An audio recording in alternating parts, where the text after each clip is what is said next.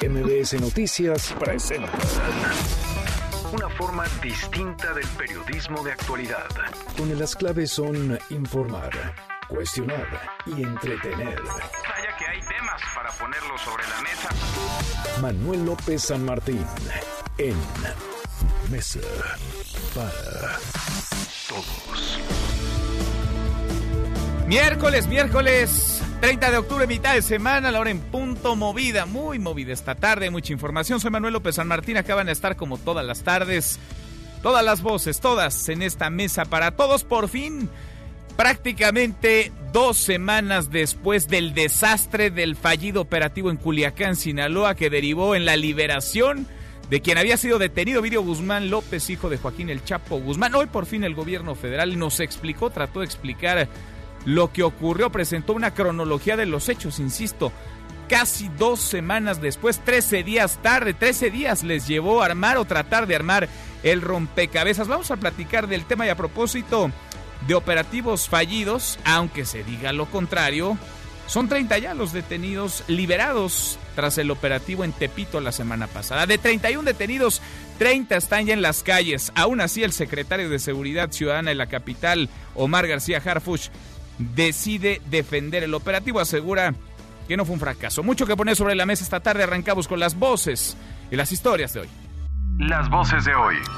Andrés Manuel López Obrador, presidente de México. Teníamos toda la información de que ellos estaban dispuestos a disparar a civiles. Esto que hicieron de manera irresponsable, de ir a las unidades habitacionales. Entonces se actuó bien y por eso decidimos relatarlo, informar y todo va a ser así.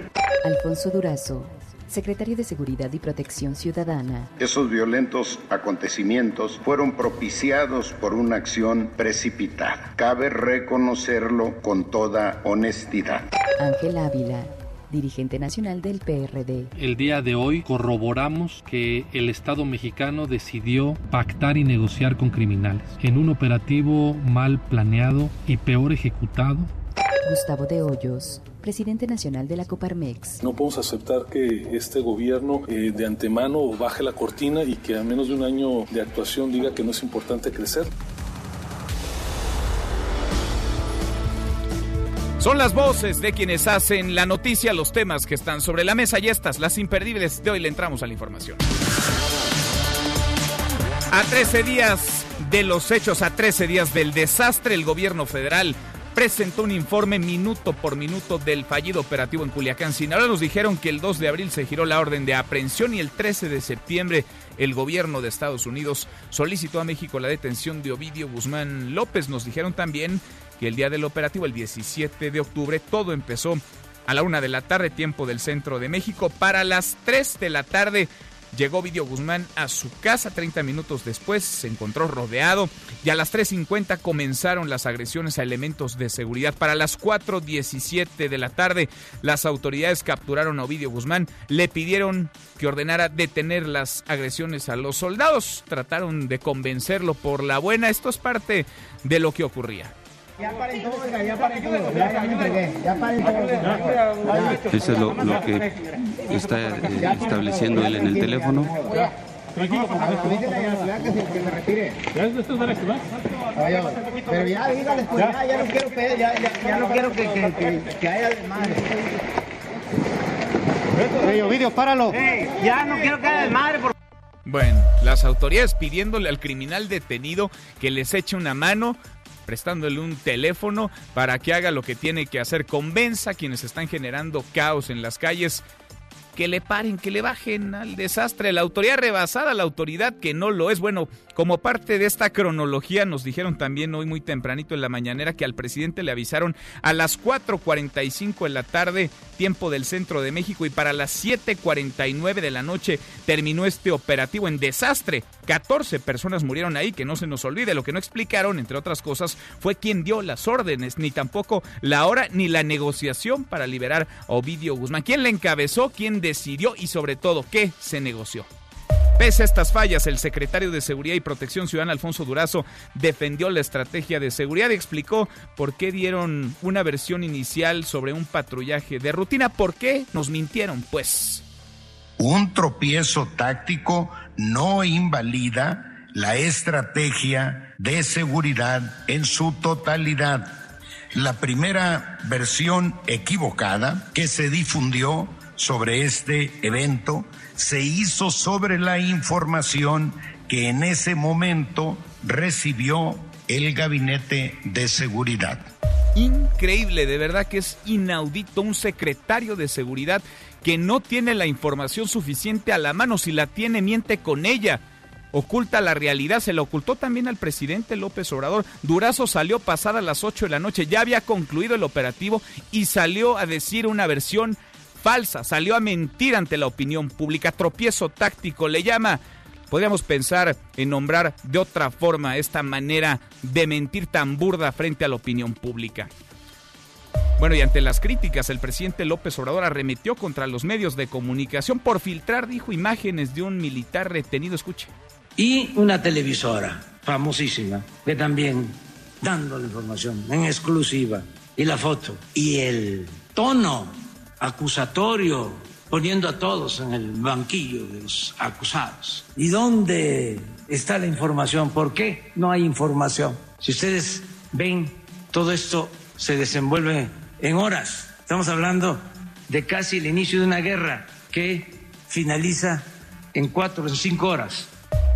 Fueron siete horas de vacío de información. Si le creemos al gobierno federal ya en esta que perdí la cuenta en qué versión vamos, pero si le creemos en la versión de hoy, Alfonso Durazo comenzó todo a la una de la tarde. Bueno, él salió pasadas las ocho de la noche. Siete horas de vacío de información que se llenó el vacío con especulación, con rumores, con lo que circulaba en las redes sociales, pero ahora el mensajero el medio de comunicación es el enemigo y no los criminales. Ver para creer. A propósito de operativos fallidos, pese a la liberación de 30 detenidos, el secretario de Seguridad Ciudadana en la capital del país, Omar García Harfush, reiteró que el operativo contra la Unión Tepito no fue un fracaso. Con algunas críticas de legisladores, el Pleno del Senado discute hoy la terna para la CNDH. Los candidatos son José de Jesús Orozco, expresidente de la Comisión Interamericana de Derechos Humanos, Arturo Peinbert, ex ombudsperson de Oaxaca, y María del Rosario Piedra Ibarra, hija de Rosario Ibarra de Piedra. Noticia agridulce para la economía mexicana. El PIB registró un crecimiento, creció poquito, 0.1%, casi nada, pero algo es algo durante el tercer trimestre del año, pero tuvo una contracción del 0.4% a tasa anual en el tercer trimestre de este 2019. Bueno, y vaya al en el que se metió ahora Ricardo Peralta, el subsecretario de Gobierno de Gobernación. Desde ayer hay dos historias, dos versiones sobre los acuerdos que hicieron con taxistas. La primera es que a petición de los taxistas, Gobernación pediría a la Guardia Nacional y también a la Secretaría de Comunicaciones y Transportes operativos en los aeropuertos del país para evitar la operación de aplicaciones de transporte como Uber y Cabify, pero hoy la Secretaría de Gobernación emitió una tarjeta informativa asegurando que no se trata de operativos especiales, sino de aplicar la ley. Por su parte, el Movimiento Nacional de Taxistas advirtió que si Ricardo Peralta no cumple con los acuerdos, van a salir, van a tomar las calles por tercera ocasión. Y según el último informe, el alcalde de Valle de Chalco, Francisco Tenorio, quien ayer fue atacado a tiros, un atentado sufrió, sigue muy grave. El pronóstico es reservado. El edil fue sometido a una cirugía craneal para controlar el edema causado por el impacto de bala que recibió en la cabeza sobre su agresor. Todavía no se sabe nada. Bolivia y la Organización de Estados Americanos pactaron una auditoría a las polémicas elecciones presidenciales que dieron como ganador por un pelito, pero ganador al fin, a Evo Morales para su cuarto mandato y que desataron duras protestas y denuncias de fraude.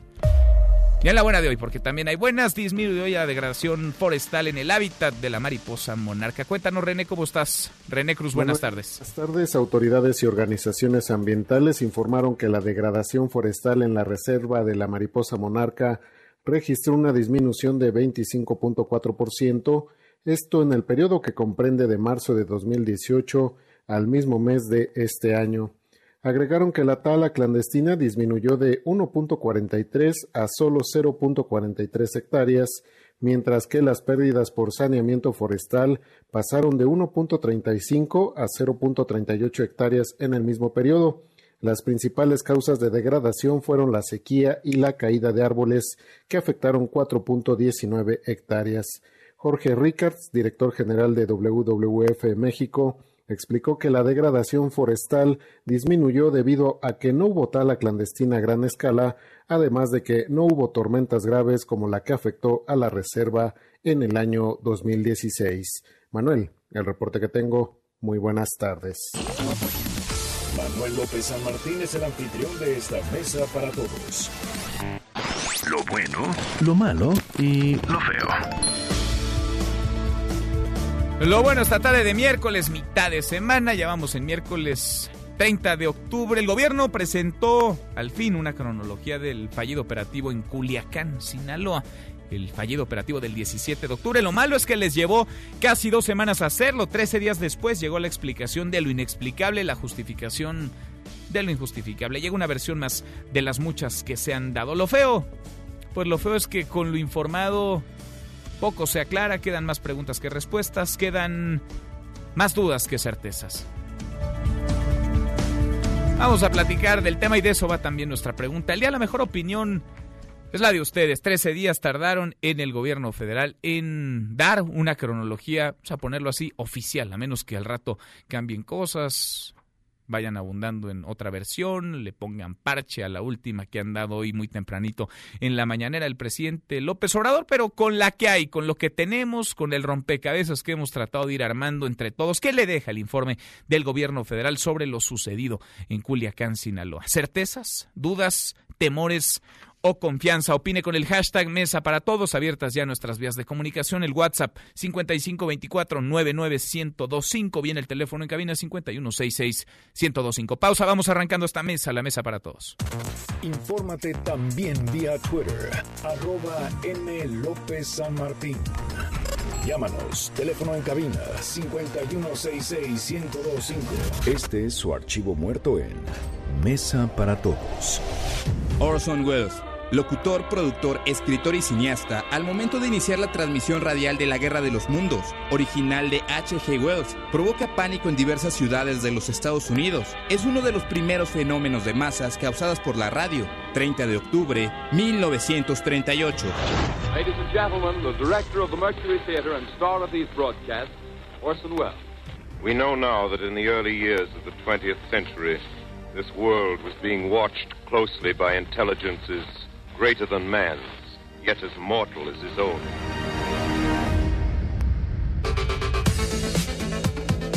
Seguimos, volvemos a esta mesa, la mesa para todos. El secretario de Seguridad, Alfonso Durazo, ha ido cambiando, eso no es ninguna novedad. Desde la noche misma del 17 de octubre, cuando se desató el infierno en Culiacán, Sinaloa, su versión de los hechos. Han pasado ya 13 días, prácticamente dos semanas de la fallida operación y siguen apareciendo dosis de realidad. Seguimos reuniendo piezas de un rompecabezas que quizá ni el propio secretario ha logrado terminar de armar. Culiacán como estampa, Culiacán como hasta ahora una página negra en lo que va de este sexenio. Balacera, un fuerte enfrentamiento en estos momentos. Desconocemos cuántos.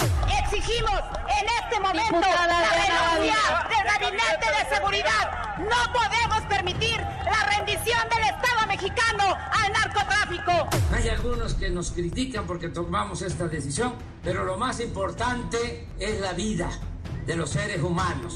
Ustedes liberaron a Ovidio Guzmán. ¿Están dispuestos ustedes a presentar su renuncia? Eh, en el momento que no estemos en esa posibilidad, en lo personal, no tengo absolutamente ningún inconveniente en buscar otros horizontes. Manifestarle el mensaje que envía la familia del Chapo Guzmán. Es un mensaje muy corto de agradecimiento al presidente de la República, López Obrador. No tienen derecho a opinar, no pueden criticar el que un hombre haga las cosas bien cuando ustedes lo hicieron todo mal. Si se hubiese dado la orden, se estima que los muertos, sobre todo población civil, probablemente habrían rebasado los 200.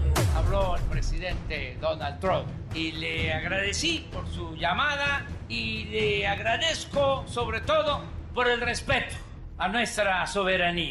Es eso más que todo, crear la confianza de la gente, de que la ciudad está tranquila, que fue un hecho aislado. Pero ya dígales, pues ya, ya no quiero pedir, ya, ya, ya no quiero que, que, que, que haya desmadre. Oye, Ovidio, páralo. ya no quiero que haya desmadre, por favor.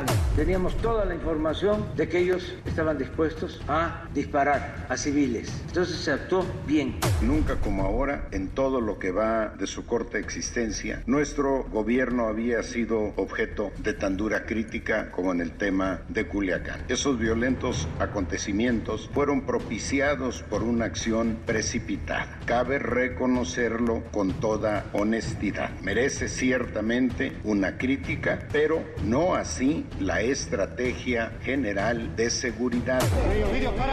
Y aquí el asunto es si Alfonso Durazo como secretario de seguridad no es un fusible que se quemó ya y que hay que cambiar, si es un fusible que aún le sirve al gobierno federal, el presidente López Obrador, el presidente que necesita quien le quite problemas, no quien los genere, necesita soluciones, no pretextos, claridad. No enredos, el presidente López Obrador requiere certeza, no incertidumbre, decisión y no titubeo. Su secretario de Seguridad hasta ahora no le ayuda. Hoy se presentó esta cronología 13 días después del infierno desatado en Culiacán, Sinaloa. Rocío Méndez, Rocío, cuéntanos cómo estás. Buenas tardes. Buenas tardes, Manuel. En principio, ante los capos de la delincuencia organizada, la guerra no es la opción, señaló el presidente Andrés Manuel López Obrador al presentar con su gabinete de seguridad un informe sobre la fallida detención de Ovidio Guzmán del pasado 17 de octubre en Culiacán, Sinaloa. Vamos a escuchar.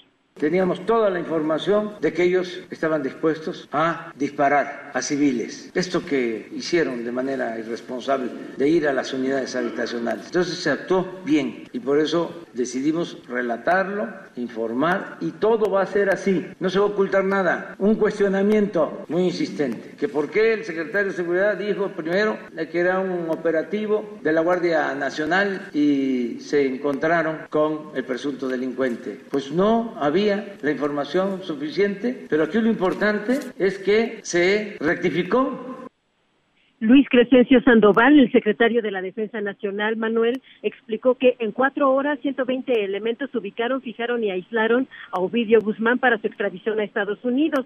Fue detenido, pero posteriormente liberado por una orden de cancelación de la operación y de retiro de las tropas. Escuchemos al general Sandoval.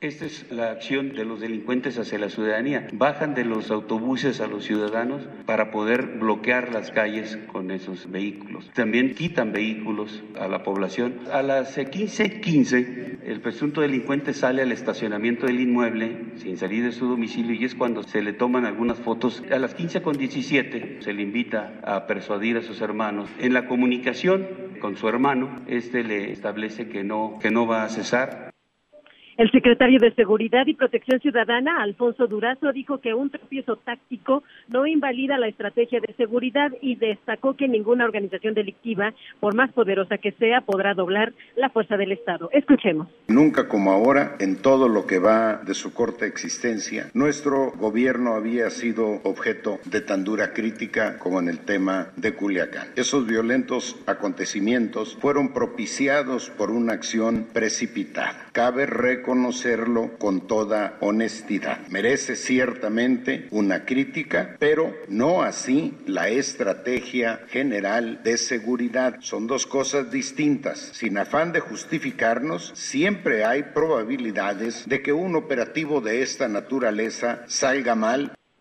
el presidente de la República, Manuel, fue informado por el Gabinete de Seguridad una hora después de que comenzaron los hechos, a las 16.45 horas tiempo del centro de México cuando se registraba, por cierto, una confrontación abierta entre militares y presuntos delincuentes en Culiacán. Nuevamente, el general Sandoval.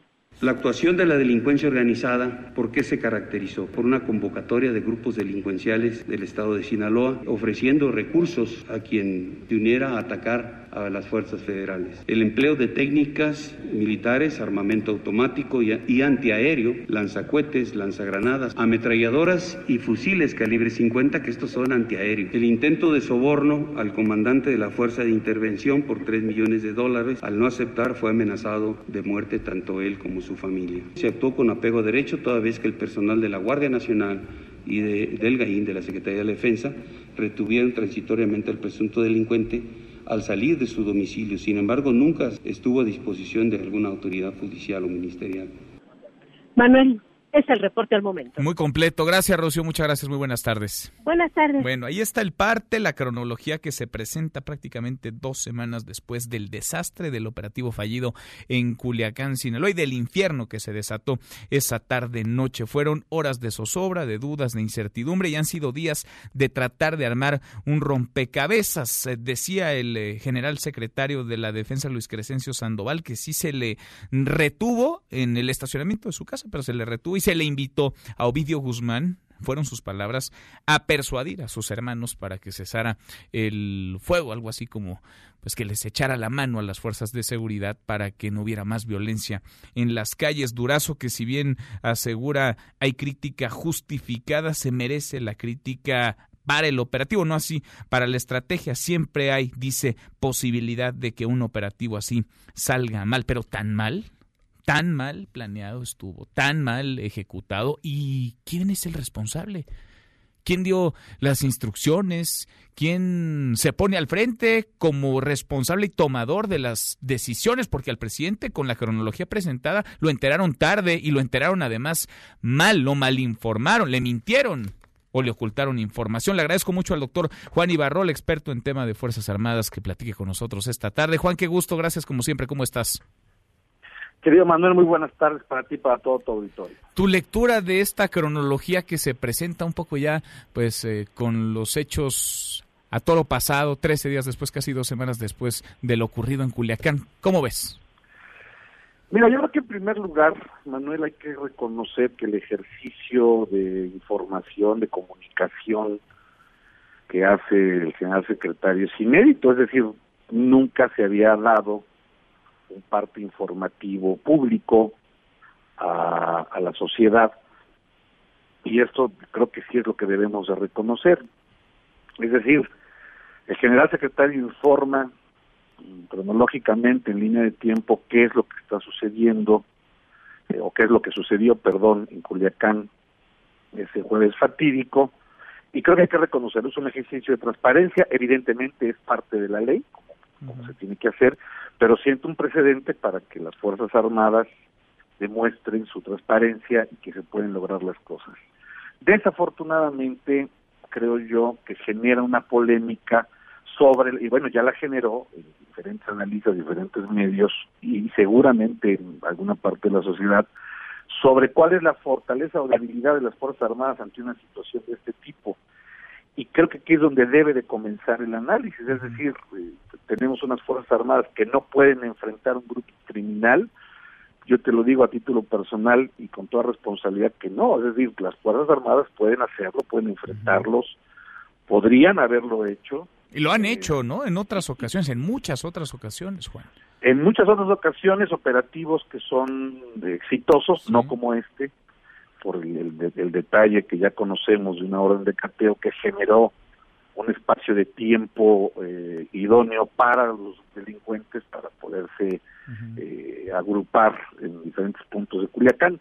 Sin embargo, sí se ha hecho, Manuel, pues y se ha, se ha hecho buscando que el daño a la sociedad sea el menor. Oye, se ha hecho en ocasiones sin que se dispare un solo tiro. Vaya, Joaquín El Chapo Guzmán lo detuvieron sin que se disparara un solo tiro y no solo una vez dos, dos veces. Esto nos tendría que llevar, Juan, a mm, revisar, a reflexionar, porque decía Alfonso Durazo que no merece crítica la estrategia de seguridad y que esa no se va a mover. Nos tendría que llevar a revisar cómo está funcionando la comunicación, eh, digamos, la manera en la que se están operando las decisiones, si es correcto o no que haya un secretario como Alfonso Durazo tomando estas decisiones y bajando quizá esas instrucciones a elementos del ejército, si más bien el ejército, la Guardia Nacional, tendría que estar pues teniendo un poco más de autonomía en tanto son quienes tienen mayor experiencia y más capacitación para desplegar este tipo de operaciones. Mira, definitivamente, insisto, eh, eh, está generando una polémica propia de que no ha existido todavía una respuesta contundente operativa, eh, por ejemplo, para la recaptura de Ovidio Guzmán o para la captura de otros objetivos estratégicos que a pesar de que lo niegue el gobierno, pues en el momento en que tengan la oportunidad lo van a hacer, es decir, van a detener objetivos estratégicos o por lo menos están buscando como un hecho, como un marro del cártel de Santa Rosa de Lima. Sí, sí es necesario que se, que se, que se establezca ante la sociedad una nueva estrategia, sobre todo comunicacional, Manuel, porque creo que aquí lo que falló terriblemente fue cómo se comunicó. Ese vacío, ¿no? De horas, siete horas de vacío de información que se llenó con especulaciones. Y ese primer día con una versión que al final de cuentas fue desmentida, que afortunadamente hoy pudo demostrar el gobierno, pues que fue tal y cual lo presentaron en aquella rueda de prensa de Culiacán el, al día siguiente. Sí, definitivamente sí, es decir, que los soldados no tienen una certidumbre jurídica para, no tenían la certidumbre jurídica para actuar, eh, terminar esta aprehensión de Ovidio Guzmán sin esa orden de cateo, porque si no hubiera sido algo ilegal.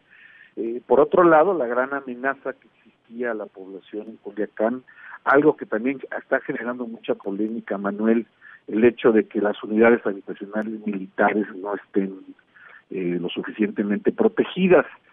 Yo te lo puedo decir por fuentes que, prefieren el anonimato, que efectivamente eh, el despliegue de seguridad que tenían las unidades habitacionales militares, pues era uno en la inteligencia de que la delincuencia no está actuando en contra de las familias que viven dentro de unidades habitacionales militares. Hoy te, te, lo puedo asegurar, ese, ese despliegue de fuerza en todas las unidades habitacionales militares pues ha cambiado, ha, ha, dejado una experiencia para las Fuerzas Armadas que creo que también es un punto importante a resaltar. Sin duda. Oye, Juan, tú que, tú que conoces también desde adentro, desde las entrañas a las Fuerzas Armadas, ¿cómo anda el ánimo hoy dentro de estas, luego del operativo? Porque han sido eh, atacadas, golpeadas, cuando tú nos dices ellos están listos para ejecutar un operativo, lo están porque tienen la capacidad, tienen la fuerza, tienen la preparación que se les diga, que se les instruya a dar un paso atrás, a de plano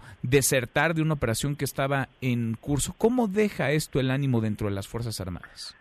Mira, yo creo que habría que dividirlo. En primer lugar, eh, los militares, eh, soldados, marinos, pilotos que actúan diariamente en favor de la sociedad, pues comprenden que el, que, que el riesgo, eh, el daño que se pudo haber causado, lo que hubiera generado, imaginemos rápidamente un escenario donde hubieran actuado, donde hubiera habido enfrentamientos eh, fuego contra fuego y donde los daños colaterales podrían haber sido desastrosos y, y de gran impacto para el país. Sin embargo, dentro del ánimo, insisto, de quienes están diariamente en la calle, en los pueblos, en las ciudades, eh, pues no decae porque entienden que esto es un repliegue de fuerzas, no una rendición, es decir, no existen condiciones para que la actuación militar lleve o el operativo militar lleve a ser un éxito. Y, y, y, no existen las condiciones también porque podrían caer en la ilegalidad al no tener estados de cateo. Sí. Ahora, en la familia militar, es decir, las esposas, los hijos, los padres, los hermanos, pues existe un desconcierto, existe eh, un, un, dolor al, al eh, escuchar y ver a distintas voces que intentan debilitar, uno, esa acción que se tuvo en Culiacán, dos, eh, que traten de mostrar que hay una debilidad en las Fuerzas Armadas, lo cual no es cierto. Uh -huh. Eso es la parte que les pega a, a uh -huh. la familia ¿Están, militar. ¿Están sentidos entonces? ¿Tenían...? Es que, es que no sé cómo expresarlo, Juan. Por, porque, lo, que, por porque... lo que he recogido, fíjate Manuel, por lo que he recogido con, con familia militar, con uh -huh. militares que están activos en retiro, eh, el dolor no es al hecho o, o, o, la desilusión o la humillación, no es al hecho de la decisión presidencial. Sí. Eh, los, la, las Fuerzas Armadas son leales al, al, presidente, son leales al país, por supuesto son leales a la gente. Uh -huh. No, más, más bien viene por toda esta vorágine de, de, de mentiras y de, y de verdades a medias y de falsas verdades que se manejan en tanto en redes sociales como en algunos medios de comunicación, que son que es lo que intenta debilitar a las fuerzas armadas eso es lo que más les pega es decir eh, habría que vivir como familia militar sí. para comprender lo que lo que sufren la, la, el calificativo es correcto eh, de no ver a, a sus esposas esposos claro. de, de, de, tener que estar cambiando de residencia constantemente no poder hacer un arraigo eh, académico social familiar en ningún lado porque tienen que moverse.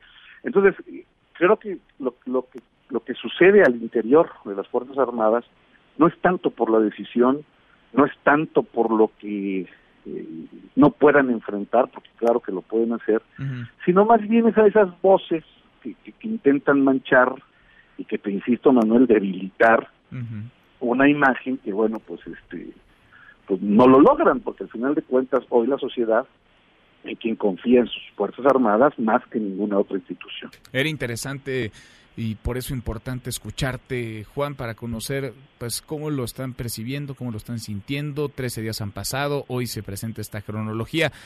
Hay todavía muchas preguntas en el aire, pero por lo menos tenemos una explicación, una versión desde el gobierno federal. Juan, gracias como siempre. Manuel, un saludo para ti, para todo. Otro de vuelta, gracias. Es Juan Ibarrol, experto en temas de Fuerzas Armadas, a propósito de esto que se mostró hoy muy tempranito. La cronología que, insisto, deja muchas preguntas en el aire, deja incertidumbre, hay aún muchas preguntas que no tienen respuesta. Hay un rompecabezas que no termina de armarse. Cruzamos la media ya a la hora con 33. Pausa, volvemos con un resumen de lo más importante del día. Esta mesa, la mesa para todos. No te levantes. Podrías perder tu lugar en la mesa para todos. Con Manuel López San Martín. Regresamos. Taylor Swift recibirá el premio al artista de la década en la próxima ceremonia de los American Music Awards. Podría superar en premios a Michael Jackson. Dios mío.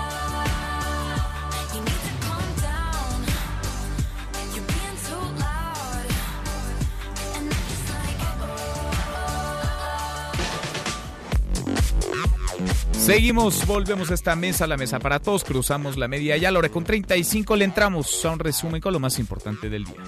Resumen nacional. ¿Cómo está la salud del alcalde de Valle de Chalco, de Francisco Tenorio, que ayer fue víctima de un atentado? Lo balearon, lo atacaron a tiros. Cuéntanos, Juan Gabriel. Juan Gabriel González, ¿cómo estás? Muy buenas tardes.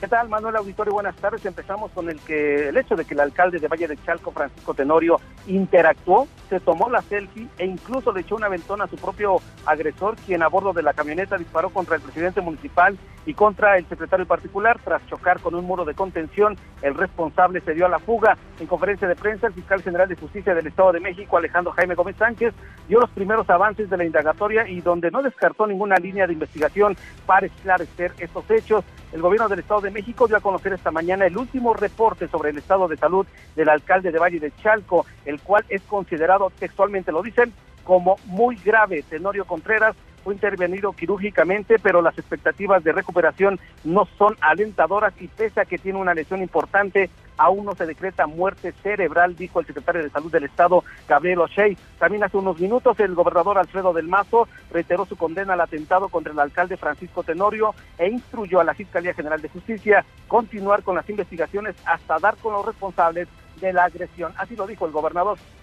El gobierno del Estado de México ha brindado desde el primer momento toda la ayuda posible frente a estos acontecimientos y la Fiscalía General de Justicia del Estado practica las diligencias periciales correspondientes y continuará con la integración de la carpeta de investigación para dar con los responsables. Condenamos esta agresión tanto al presidente municipal como a las dos personas que lo acompañaron. Destacar, Manuel, que en 10 meses que llevan los actuales ayuntamientos son tres los regidores asesinados, uno de los Reyes de la Paz, otro de Gilotepec y uno más de Atizapán de Zaragoza, los tres de Morena. De igual forma, dos alcaldes han sufrido atentados, el de Ocuilan hace dos meses, donde salió ileso, y este, el de Francisco Tenorio, de Valle de Chalco, que lo tiene al borde de la muerte. El reporte que tengo, Manuel. Bueno, entonces, evoluciona, eh, pero el alcalde sigue delicado, delicado, muy delicado de salud, Juan Gabriel. Sí, con esas palabras, lo dijeron muy delicado, muy malo el antecedente y sobre todo el pronóstico que se tiene. Increíble, qué tema este. Gracias, muchas gracias Juan Gabriel. Buenas tardes. Muy buenas tardes. Y por segundo día consecutivo, motín en el penal de Atlacholoaya, esto en el estado de Morelos. También hay una serie de especulaciones, de rumores, vaya, hasta videos desde el interior de la cárcel que circulan en redes sociales. Edmundo Salgado, cuéntanos, Edmundo, buenas tardes. ¿Qué tal? Muy buenas tardes, te saludo desde el estado de Morelos. Así es, te comento que continúa el motín en el penal de Atlachulaya aquí en el estado de Morelos, en donde de manera extraoficial se eh, registra un saldo de varios fallecidos al interior de este centro de reinserción social. Hasta el momento, te comento que el gobierno de la entidad no ha dado una postura oficial sobre lo que ocurrió la mañana de este miércoles. Sin embargo, datos difundidos por familiares de los internos que se encuentran desde muy tempranas horas al exterior de este centro penitenciario ubicado en el municipio de Xochitepec y también de acuerdo con información de trabajadores del lugar, la riña entre los presos no ha podido ser controlada por los custodios, quienes incluso fueron sometidos, según fotografías difundidas por los mismos familiares a través de las redes sociales. De acuerdo a la información extraoficial, esta mañana hay varios internos que perdieron la vida y que fueron identificados como presuntos líderes de grupos de la delincuencia organizada. Cabe recordar que la Comisión Estatal de Seguridad Pública informó la tarde de ayer martes sobre el inicio de una riña que dejó un saldo de un interno muerto y dos más lesionados, la cual inició por la disputa por unos zapatos. Sin embargo, esta riña no ha podido ser controlada y continúa hasta esta mañana. Esta mañana te comento que familiares de los internos han estado desde muy temprano pidiendo información porque no saben qué es lo que ocurre al interior de este penal ni tampoco quiénes son las personas que ayer de ayer una perdió la vida y dos más resultaron lesionadas, por lo que exigieron información a la brevedad. Escuchemos lo que decían los familiares de los internos. Aquí están y están abandonados, porque aquí el que tiene, el que tiene más dinero es el que está gobernando allá adentro, porque ni los policías gobiernan. ¿eh? Y mi hijo está allá y quiero noticias, yo más pido noticias de mi hijo, que me digan, ven a mi hijo, que me digan que mi hijo está bien. Te comento que a las instalaciones del Centro de Reinserción Social desde muy tempranas horas han arribado elementos de la Guardia Nacional, también el presidente de la Comisión de Derechos Humanos del Estado de Morelos, a quien le negaron la entrada, así como también pues personal del Servicio Médico Forense. Se esperaba que desde la una de la tarde desde las autoridades del gobierno del Estado ofrecieran una rueda de prensa para informar lo que está ocurriendo en este penal. Sin embargo, hasta este momento no ha iniciado la conferencia en donde se espera que esté el gobernador Cuauhtémoc Blanco dando un informe sobre lo ocurrido. Hasta aquí mi reporte. Desastre. Volvemos contigo en unos minutos más. Gracias, Edmundo. Buenas tardes. Muy buenas tardes. ¿Quién manda en este penal? ¿Quién manda en las cárceles? Queda claro en este caso que son los internos, que es la disputa entre bandas dentro de las prisiones. La autoridad no es autoridad, el gobierno no es gobierno. Ejemplos hay un montón de Aguaruto, donde se fugaron el 17 de octubre en Culiacán, Sinaloa, más de 50 internos para ir a reforzar las acciones violentas contra elementos de seguridad. A Topo Chico, una de las cárceles más violentas, más sangrientas, en donde se registraron motines, enfrentamientos, muertes, una cárcel que fue cerrada, ahora es Atlacholoaya, dos días de motín y las autoridades no pueden parar la gresca, no pueden parar las riñas, ni siquiera sabemos cuántos muertos hay, de ese tamaño es el descontrol en las cárceles. Bueno, a más de una semana del operativo en Tepito, el proceso penal contra los imputados se complica más todavía. Ayer el juez de control Jesús eh, Delgadillo Padierna liberó a otros tres detenidos bajo el argumento de que no hay elementos suficientes para procesarlos. De los 31 detenidos en el lugar, 30 ya están en la calle, 30 ya fueron liberados, dos más, entre ellos el velador de un estacionamiento se unió a la lista, fueron vinculados a proceso por otra juez federal, 30 de 31, y aún así el secretario de Seguridad de la capital del país, Omar García Harfush, se niega a hablar de una operación fallida. Bueno, y donde hay un relajo es en la Secretaría de Gobernación en torno a las reuniones que han sostenido, ayer lo platicábamos con el subsecretario de Gobierno Ricardo Peralta, con taxistas, taxistas que aseguraron en un comunicado que la Secretaría de Comunicaciones y Transportes junto con la Guardia Nacional realizarían operativos de revisión en los 56 aeropuertos del país contra plataformas digitales, contra Uber, contra Cabify. Luego se desmintió a la propia Secretaría de Gobernación, aseguraron que solo se trata de apegarse a la norma, pero los taxistas amenazan otra vez con tomar las calles. Ahí van de nuevo Juan Carlos Alarcón. Juan Carlos, cuéntanos, buenas tardes, ¿cómo estás? Gracias, Manuel. Muy buenas tardes. El Movimiento Nacional Taxista advirtió que si el subsecretario de Gobernación, Ricardo Peralta, desconoce los acuerdos para la realización de operativos en inmediaciones de 56 aeropuertos en contra de compañías de transporte por aplicación, volverán a tomar las calles de la capital por tercera ocasión. El presidente de dicha organización, Berzaín Miranda, aseguró que el funcionario federal maneja un doble discurso al retractarse de los acuerdos pactados este lunes con representantes del gremio taxista. Nos sorprendió de sobremanera que se retracta el señor subsecretario y hace referencia el día de hoy en que no se iban a aplicar operativos. El acuerdo fue ese. Si las autoridades no cumplen con lo que acordamos, a pesar de que nosotros queremos dejar como producto del pasado las movilizaciones, tendremos que salir nuevamente a las calles para exhibir que las cosas se siguen haciendo mal.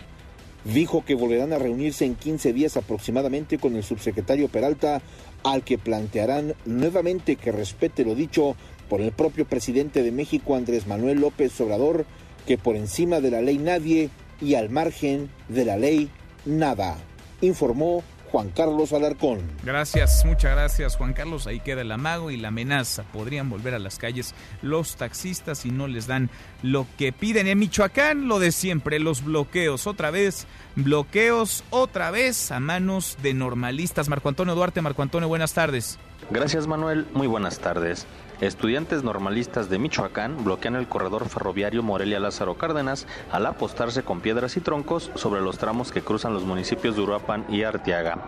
De acuerdo con la Policía Michoacán, los futuros docentes son alumnos de la Escuela Normal Rural Vasco de Quiroga de Tiripetío y del Centro Regional de Educación Normal de Arteaga, quienes desde el pasado lunes 21 boicotean las operaciones de la empresa Kansas City Southern de México, la cual es concesionaria de ese corredor ferroviario.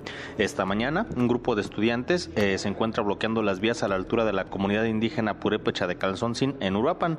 En tanto, otro contingente se ubica en el tramo ferroviario que cruza Arteaga, provocando que estén varados decenas de trenes y miles de contenedores con productos de importación o exportación que pasan por el puerto internacional de Lázaro Cárdenas.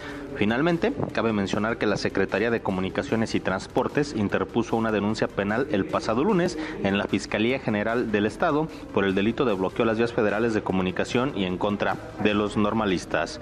Continuamos con más en Mesa para Todos. Gracias, muchas gracias Marco Antonio. Hasta aquí el resumen con lo más importante del día. Ayer platicábamos a propósito de las manifestaciones y protestas en la Ciudad de México, en las entradas de las carreteras, en las casetas de peaje, en algunos puntos, en otros como la Cámara de Diputados y también en varias entidades, prácticamente todos los estados del país de transportistas, con Miguel Ángel Santiago Solís, el coordinador nacional de la Alianza Mexicana de Organización de Transportistas. Hablábamos también con el subsecretario de Gobierno de Gobernación, con Ricardo Peralta. Iban a tener una reunión ayer por la tarde noche. Se dio este encuentro en Gobernación. ¿A qué llegaron? ¿Hay acuerdo? ¿No hay acuerdo? Miguel Ángel Santiago, qué gusto saludarte, Miguel Ángel. Buenas tardes. Al contrario, muy buenas tardes para ti para tu amable auditorio, Manuel. Gracias. ¿Llegaron algo ayer en la mesa en Gobernación? Mira, eh, el día de ayer efectivamente se va a crear una mesa de trabajo exclusivamente de evaluación de lo que se de lo que se propuso de las propuestas por parte de nosotros en donde pues decíamos que esa mesa o nos planteó el, el subsecretario Peralta que pues se creara y que fuera continuamente cada ocho días en donde se lograrle darle la solución que se requiere en donde fueran integrados pues varias cámaras como varias instituciones que regulan al transporte que tengan que ver con ello. Lo que buscamos realmente es que pues tengamos una solución al, al problema. Y como dice el, nuestro presidente de la República el licenciado Andrés Manuel López Obrador que nadie por encima de la ley. Y efectivamente lo que no buscamos lo que no queremos es estar ni trabajar en la ilegalidad desafortunadamente el problema que vemos en el doble remolque es que trabaja de manera ilegal y por muchos años. es que vale la pena, déjame hacer un paréntesis acá, Miguel Ángel, porque platicamos ayer sobre las causas y decíamos, son más que atendibles, vaya, yo no veo en alguna de las propuestas que ustedes han puesto sobre la mesa algo descabellado. Ustedes piden, pues, eh, que no haya camiones doble remolque y mi opinión muy personal, no de ahora, desde hace tiempo, es que son una trampa, que son un peligro para quienes utilizamos las carreteras. Piden mayor seguridad en las autopistas, están pidiendo también un tema de eh, costo, eh, que bajen las casetas de peaje, no sé si eso se pueda o no, no sé si sea tan simple, si se puede además implementar en todo el país, pero vaya, no me parece descabellado. El asunto es que también nos decías ayer que si no había oídos receptivos, pues ahora sí iban a salir a bloquear y lo harían decenas de miles de transportistas. Con la respuesta que les dan ayer en gobernación, esto por lo pronto se queda en una pausa, es decir, ustedes no saldrán a las carreteras, a las autopistas a tomar las carreteras. Ok, mira, por el momento no. No. Porque este, sabemos que este equipo de trabajo, quien designa eh, nuestro ciudadano presidente, el licenciado Andrés Manuel López Obrador, este, pues es con la intención de, de hacer esto posible y que se pues, tengan el derecho de réplica también las otras partes. Eh, por el momento, lo que se quedó es de que no se expedirán más los permisos eh, para la configuración del doblemente articulado y que no se plaquearan, que no se diera para adelante el plaqueo de los dolis, para que posteriormente esto no fuera este al rato que se plaquearon y curiosamente ya resulta que es legal el doble. Entonces, ese fue el compromiso. Ahora, ¿esto lo firman? ¿Lo firmaron no es acuerdo verbal, es de palabra? Sí, este, no, está firmado en una minuta.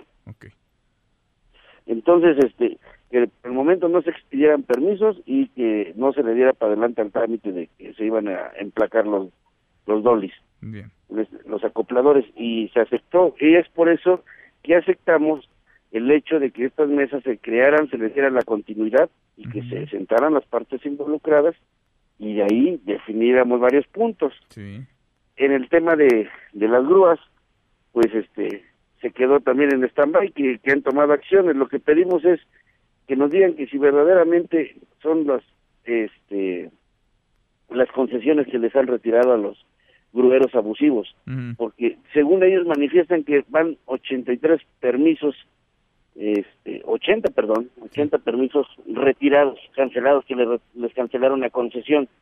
Entonces, pues a nosotros no nos consta porque pues tenemos presencia en todo el país, eh, hay situaciones diferentes por el cual pues todos los eh, los compañeros nos informan de lo que pasa en los estados y pues hasta ahorita por parte de nosotros no hemos sabido que un corralón hayan retirado la concesión por abusos. No, no, lo, han, no lo han sabido. Ahora, están estos acuerdos, entonces en una minuta están firmados. ¿Cuándo quedaron de verse otra vez? ¿Cuándo hay una nueva reunión? El día de hoy, en la Cámara de Diputados, perdón, en la Secretaría de Comunicaciones y Transporte. Hoy en Comunicaciones y Transporte. Pues sigamos platicando, Miguel Ángel, por lo pronto nos dices queda desactivada esta posibilidad de un bloqueo masivo en carreteras, en autopistas, en casetas de peaje. Por ahora queda desactivado. Sigamos conversando. Gracias, gracias Miguel Ángel. Este, eh, por ahí te quisiera abundar tantito, Manuel. Sí, sí, sí, dime, dime. Mira, eh, seguimos teniendo presencia afuera de la Cámara de Diputados, en donde el día de hoy es la comparecencia del secretario de Comunicaciones y Transportes. Por eso tenemos presencia de compañeros aún que permanecen en las afueras del recinto de la Cámara de Diputados. Bien, ahí van a mantenerse entonces. Así es, sí, ahí estamos en, están como que en guardia, este, haciendo guardia, pues, pues algún resultado que que nos resulte negativos o no sé, pero por estrategia lo estamos haciendo con ellos, no afectando la circulación ni vialidades porque, pues sí, la verdad es que esta ciudad está muy congestionada como para hacerles la maldad a los... de por sí es caótica, pero ni tapando los, los, accesos, ¿verdad? no, no, no, no, no, para nada, para nada. Bien. Miguel Ángel, gracias. Ok, de nada, semanal y a tu amable auditorio. Igualmente, muy buenas tardes. Es Miguel Ángel Santiago Solís, el coordinador nacional de esta alianza, la Alianza Mexicana de Organización de Transportistas. Pausa, volvemos. Hay más en esta mesa, la mesa para todos. En esta mesa nos importa tu opinión. WhatsApp 552499 1025. Hashtag Mesa para Todos.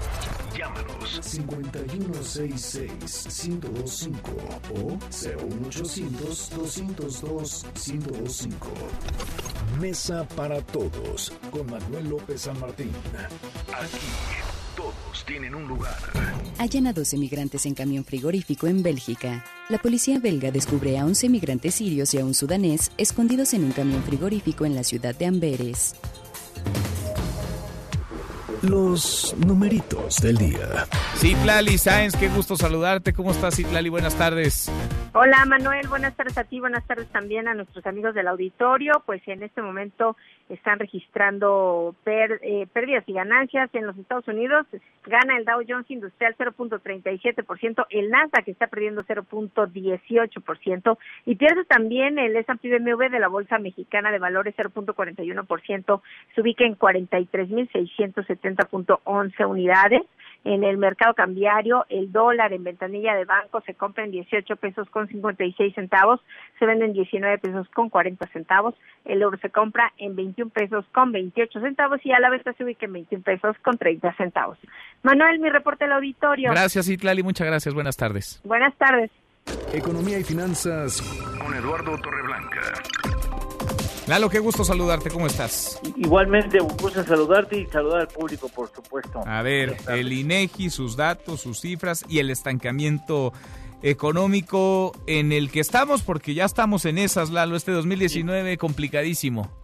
Sí, estamos ya en esas, lo confirma el INEGI. Hoy nos dio una cubetada con agua helada.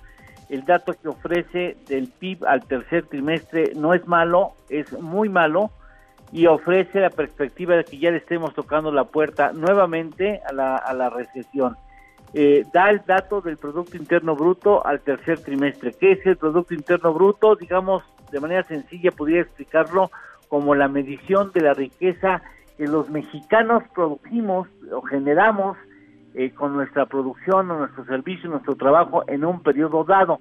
Se mide trimestralmente, obvio, eh, cuando se juntan dos trimestres se tiene el dato semestral y cuando se juntan cuatro trimestres tenemos el dato anual. Cómo se hacen las comparaciones del comportamiento económico contra el trimestre reportado anterior, es decir, el tercer trimestre contra el segundo trimestre, mide el comportamiento de la economía en tres meses previa, eh, respecto a los tres meses previos, contra eh, el mismo trimestre del año anterior y contra, en este caso, los primeros nueve meses del 2019 contra los primeros nueve meses del 2018. Ahora, con respecto al trimestre previo, al segundo trimestre, la economía crece 0.1%. Si alguien puede sentirse orgulloso de eso, que levante la mano. Oye, a ver. Con respecto, sí. Es que fíjate, a ver, ahí pues uno pensaría, bueno, no estamos tan mal. O sea, estamos mal, pero no estamos tan mal, porque pues crecimos poquitito, 0.1%. 0.1, Manuel, no es nada. No, no, no es nada. Digo, es mejor que no crecer, pero no, es nada. Pues, es casi lo mismo. Ahora, esto es con respecto al digamos, periodo inmediato anterior, pero ya en esta comparativa que nos haces viendo, revisando lo que pasaba el año pasado, el mismo periodo 2018, pues mal y de malas, ¿no? Es menos 0.4%. Y con respecto a los primeros nueve meses del 2018, en esa comparativa, 0%, ¿no? ¿no? Dirían pues algunos incautos, ni frío ni calor, ¿no? O sea, pero sí estamos 0%. La economía está estancada y estamos mucho más cerca de la recesión que de una reactivación y lejísimos del 4% que prometió. No, bueno, años luz. Ojalá, a la mitad de eso, ojalá ya quisiéramos, brincos, brincos diéramos. Ahora, lo tenemos. Eh, sí, dime, dime. Si me, si me lo permiten. Esto es una crisis, es muy importante. No, no es, una, crisis. No todavía. Es un estancamiento económico. ¿Se puede salir de él? Sí es relativamente sencillo hacerlo si se toman las políticas públicas necesarias y oportunas. ¿Se puede complicar? Sí se puede Se puede complicar, pero es un golpe ahí de realidad de dónde estamos. Postre. De todo el Golfo de México no hay estado que esté creciendo actualmente y prácticamente todos los estados también del Golfo de México del Pacífico. Solo nueve estados en el país están con resultados económicos positivos al segundo trimestre. Solo nueve, hijo. Pues ahí está. Ahí está la realidad. Gracias. Buena tarde. Muy buenas tardes. Igualmente, así cerramos esta primera hora saludando a nuestros amigos de Morelia, Michoacán. Ya nos escuchan a través de Radio Ranchito en el 102.5 de FM. Pausa, volvemos con la segunda de esta mesa, la mesa para todos. Información para el nuevo milenio. Mesa para todos con Manuel López San Martín. Regresamos. Nacionales extienden el drama en la Serie Mundial. El equipo de Washington superó como visitante a los Astros de Houston por pizarra de 7-2 y forzó al séptimo partido en el Clásico de Otoño.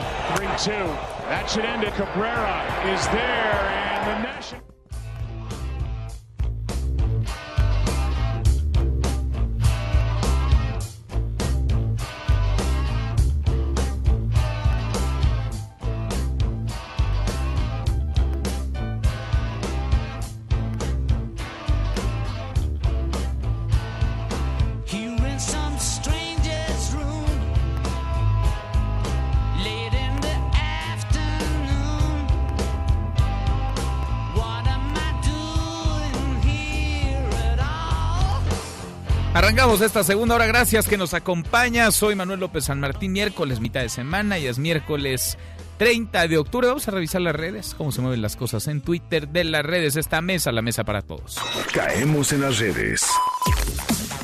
Bueno, hashtag Ovidio, hashtag Sinaloa. Y es que hoy por fin, después de 13 días, casi dos semanas, les llevó al gobierno federal Se presentó una cronología del fallido operativo en Culiacán, Sinaloa. Trece días después llegó esta explicación, pues de lo inexplicable, llegó una versión más de las muchas que ya se han dado. Con lo informado quedan más preguntas que respuestas, hay más dudas que certezas. Hoy el Gabinete de Seguridad trató de explicar cómo ocurrieron los hechos desde que comenzaron a la una de la tarde hasta que el operativo fallido se dio ya por enterrado cerca, muy cerca de las 8 de la noche. ¿En qué momento se enteró el presidente López Obrador? Fue hacia la tarde ya, cuando estaba a punto de abordar un vuelo hacia Oaxaca. Él tendría una gira en ese estado.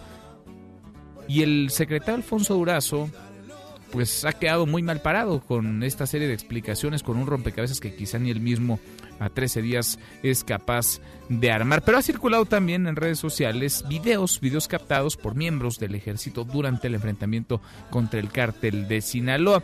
El vacío de información que se llenó con especulaciones, que se llenó con evidencia del lugar de quienes padecían la matazón, el infierno en Culiacán, ciudadanos, pero también como un arma muy potente y utilizada por grupos delincuenciales para amedrentar a la población, sí, pero sobre todo a las autoridades. Esta es parte de un video, del video en el que le piden a Ovidio Guzmán pues que les eche la mano, que ayude a las autoridades a que se detenga la matazón y le pide a quienes están tratando de rescatarlo, porque sí, había sido acorralado ya, que le bajen dos rayitas a la violencia. Diles que paren todo. Ya. ya. Un poquito más de visibilidad. No veo más. Ya no alcanzo a ver más. No, así es. Así. Pásame cinta, pásame cinta, güey. No puedo. Ya. Ya. Ya paren todo, ya paren todo. Ya, ya. Ya paren todo. Tranquilo, por favor. que se retire. Pero ya, dígales, pues ya, ya no quiero que, ya, ya, no quiero que, haya desmadre. Ey, Ovidio, páralo. ya no quiero que haya desmadre, por favor. Bueno, autoridades que le piden al delincuente, al presunto delincuente, que les eche una mano para ver si podían detener la violencia que estaba desatada en las calles de Culiacán, Sinaloa. Se mueve además el hashtag taxistas y los nombres de Uber, Didi, Cabify y otras apps. Y es que usuarios de redes sociales se pronuncian en contra de estos supuestos operativos de revisión en aeropuertos del país contra el transporte privado. Estas apps, Uber, Cabify y otras esta medida la anunció ayer la Secretaría de Gobernación a través de un comunicado. Luego se deslindó de la misma y ahora grupos de taxistas amenazan con tomar otra vez las calles si no se llevan a cabo total que pues estamos en un enredo. Vamos a ver si los taxistas no vuelven y hacen de las suyas para pedir que se cancele o que se persiga a estas apps. Se está moviendo además el hashtag Maradona. Hoy es cumpleaños de Diego Armando Maradona, 59 años en medio de la polémica, 59 años de uno de los mejores futbolistas, pero también de uno que ha vivido en el escándalo. Vaya a estar el fanatismo en torno a Diego Armando Maradona, que hay incluso una religión que lleva su nombre, canciones, las que quiera, películas, series, todo. Lo que no ha provocado este enorme de las canchas y este personaje polémico fuera de ellas, Diego Armando Maradona. Y por último, el hashtag Serie Mundial, y es que pues se puso buenísimo. Se van a ir al último juego, al séptimo juego. Ayer de visita los Nationals le ganaron a los Astros de Houston. No ha ganado un solo local en lo que va de la Serie Mundial. Ayer el partido 6, 3 a 3 empatados. Nos vamos a ir al séptimo juego de esto y más vamos a platicar con Nicolás Romay. Deportes con Nicolás Romay. Viene el centro. Se acabó el partido. Se acabó el partido por fin. Aleluya. Se hizo el milagro, ganó el tiburón. El Veracruz le ha pegado al Puebla y todos van con jurado. Esta es la postal del partido. Querido Nico, qué gusto saludarte. ¿Cómo estás? Muy, muy buenas tardes. Ganó el Veracruz, por fin ganó el Veracruz en la Liga MX. Me da gusto saludarte, Manuel, desde Pachuca porque hay jornada doble, como bien lo mencionas, ya Veracruz ganó el día de ayer, increíble, después de 41 partidos, eh, caray, nos tenemos que remontar a más de un año sin victoria de, de Veracruz, un equipo que ha pasado por todo, lo ha hecho todo mal, en cuestión directiva, en cuestión de sueldos, en cuestión de tantas cosas, sin embargo, ayer consigue una victoria muy importante contra el Puebla, muy importante en lo anímico, y, y me quedo con la imagen de Jurado, de Sebastián Jurado, portero que acaba de debutar, llorando, feliz, festejando esa victoria por lo que representaba. Es verdad que Veracruz va a descender, Manuel. Veracruz ya no tiene argumentos para estar en primera división, sin embargo, para Sebastián Jurado representaba muchísimo y creo que lo demostró el día de ayer. Porque es, un, con eso es un buen portero, ¿no? Es, un muy buen portero. Claro, no había ganado en la liga. No había ganado en liga. Eh, eh, es verdad, eh, Sebastián Jurado no estuvo en todos los, los partidos, estuvo en 31 pero bueno, caray, era muchísimo para Sebastián Jurado, un joven portero seleccionado nacional, y ayer rompe en llanto por todo lo que representaba eh, para él el poder estar eh, obteniendo su primera victoria. Así que Veracruz que va a descender, que Veracruz seguramente lo van a desafiliar porque trae unos líos tremendos, sin embargo ayer consigue esa, esa victoria que es más anímica que, que otra cosa, y pues así lo, lo disfrutaron los jugadores, que, que repito, tienen muchísimos problemas, incluso muchos días están dando de baja, porque la FIFA te permite que después de, si, pasan dos meses que no te pagan tus sueldos, tú puedes ir con FIFA y rescindir tu contrato y quedar como agente libre. Muchos ya lo están haciendo. Sin duda, sin duda. Bueno, hubo jornada, hay jornada todavía. Hay jornada doble. Eh, a ver, ayer gana el América puerta cerrada, también lamentable por la violencia en San Luis. Eh, gana el América 1 por 0 eh, al San Luis.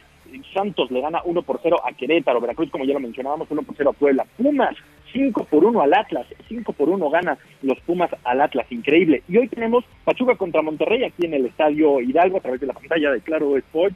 Tenemos partido a las eh, 7 de la noche, Pachuca contra Monterrey, a las 9 Chivas contra Tijuana, a las 9 también tenemos Tigres contra Toluca, jornada doble del fútbol mexicano, ya prácticamente los últimos boletos para la liguilla, eh, Manuel, ya no hay de otra. Hay equipos que tienen que apretar el acelerador si es que se quieren meter a la liguilla, a la fiesta grande del fútbol mexicano.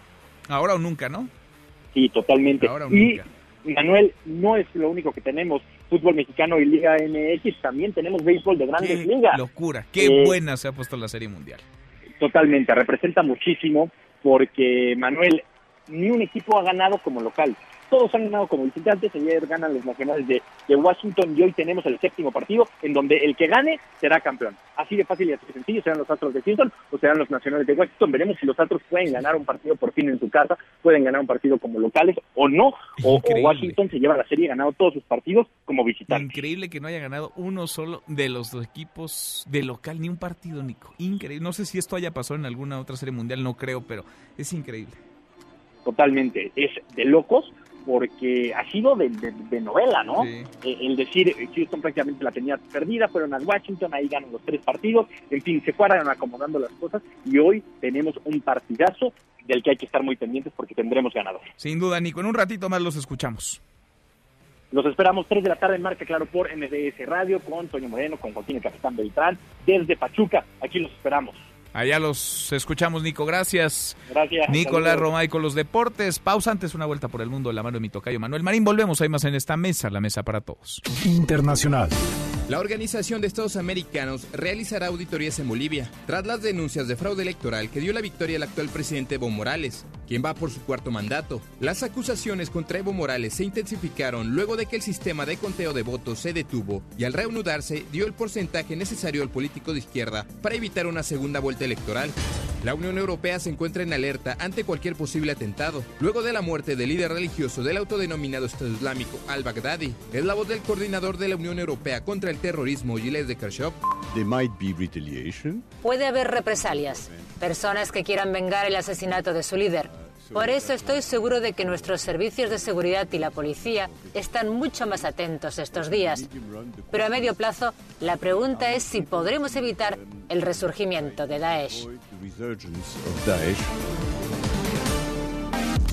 Tu opinión cuenta y a nosotros nos interesa.